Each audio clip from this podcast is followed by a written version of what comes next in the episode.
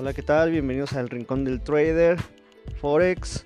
Eh, bueno, hoy vamos a hablar acerca de cuándo retirarse o cuándo dejar de operar. Eh, bueno, eh, vamos a mencionar, vamos a tratar este tema más a profundidad. es un tema de psicotrading. Y bueno, comenzamos.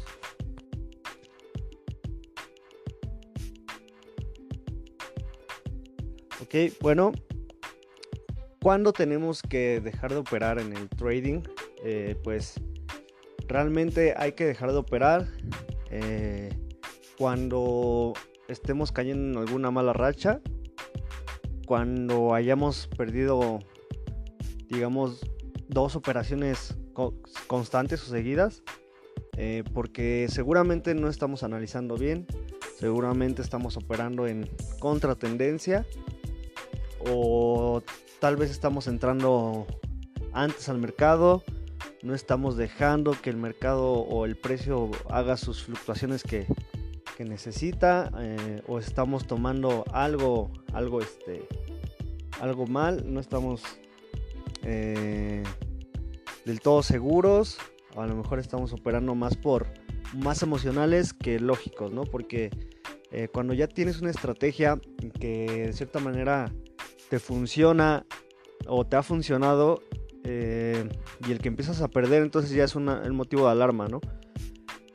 Ahí yo lo que recomiendo es dejar tal vez de operar uno o dos días, no ver gráficos, eh, ya no, dejar operaciones abiertas, cerrarlas, eh, bueno, dependiendo si eres intraday o scalper ya si eres swing, pues obviamente tienes que dejar este, tus operaciones abiertas durante varias, varios días.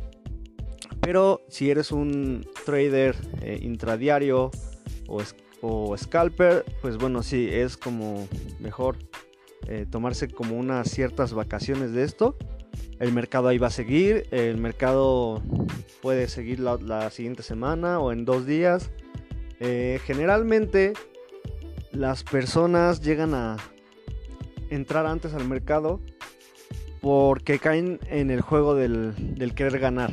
Eh, generalmente esto se da los lunes y los viernes. ¿Por qué? Porque los lunes son días en los que muchos entran al mercado queriendo tomar la primera tendencia de la semana y de ahí seguirse con lunes, martes, miércoles, jueves y viernes, ¿no? Esperando que haya una eh, que, el precio se mueva en línea recta. Y, realmente el precio no se mueve así. El, precio tiene fluctuaciones, tiene impulsos, tiene retrocesos, tiene acumulaciones. Entonces aquí lo que tenemos que, que observar y, tener en cuenta es de que en esos días eh, es cuando eh, a veces el precio da un cierto movimiento, pero no es el precio o no es, el, no es la tendencia real. Generalmente si vemos una, una vela de una semana, pues bueno, vemos una vela con mechas arriba y mechas abajo. Esas mechas, pues simplemente son los lunes. La primera mecha de, de cómo abre es cómo hace el movimiento el lunes de martes a generalmente hasta el viernes puede que se siga llenando esa vela y pues bueno, esa vela semanal pues ya nos da una tendencia. Y generalmente los viernes es cuando el precio llega como a su máximo y pues tiene que tener su, retroceso, ¿no? Para formar o darle ese cuerpo a la vela. Y generalmente, o en, en la mayoría de las velas que vemos semanalmente, vemos esos mechazos esos mechazos pues simplemente son los lunes y son los viernes, ¿no? Entonces, mm, si entraste el lunes o entraste en viernes, seguramente puede que, o si llevas tu estadístico, seguramente es cuando más operaciones has perdido. Ya entrando en martes, miércoles, pues a lo mejor entre martes, miércoles hasta el jueves, pues seguimos con una tendencia este, ya un poco más marcada, ya un poco más, este, más sólida y pues bueno, a lo mejor nos podemos ir con el precio, ¿no? Eh, pero pues sí, eh, también depende de muchos factores. Hay veces que, la, que la vela se, forma hasta el martes o, incluso hasta el miércoles y vemos, hay mechas que, a, lo mejor hay una fundamental en miércoles y hasta el miércoles es cuando nos da una, una, una tendencia ya marcada. Y mientras lunes y martes estuvo acumulando, ¿no? Estuvo acumulando, eh, generando sentimientos de, mercado, eh, eh, generando también este, falsas tendencias, de repente rupturas que no se daban y, la vela cerraba, no cerraba por encima o por debajo del soporte o la resistencia, que eso es un indicador que, de que el precio está acumulando.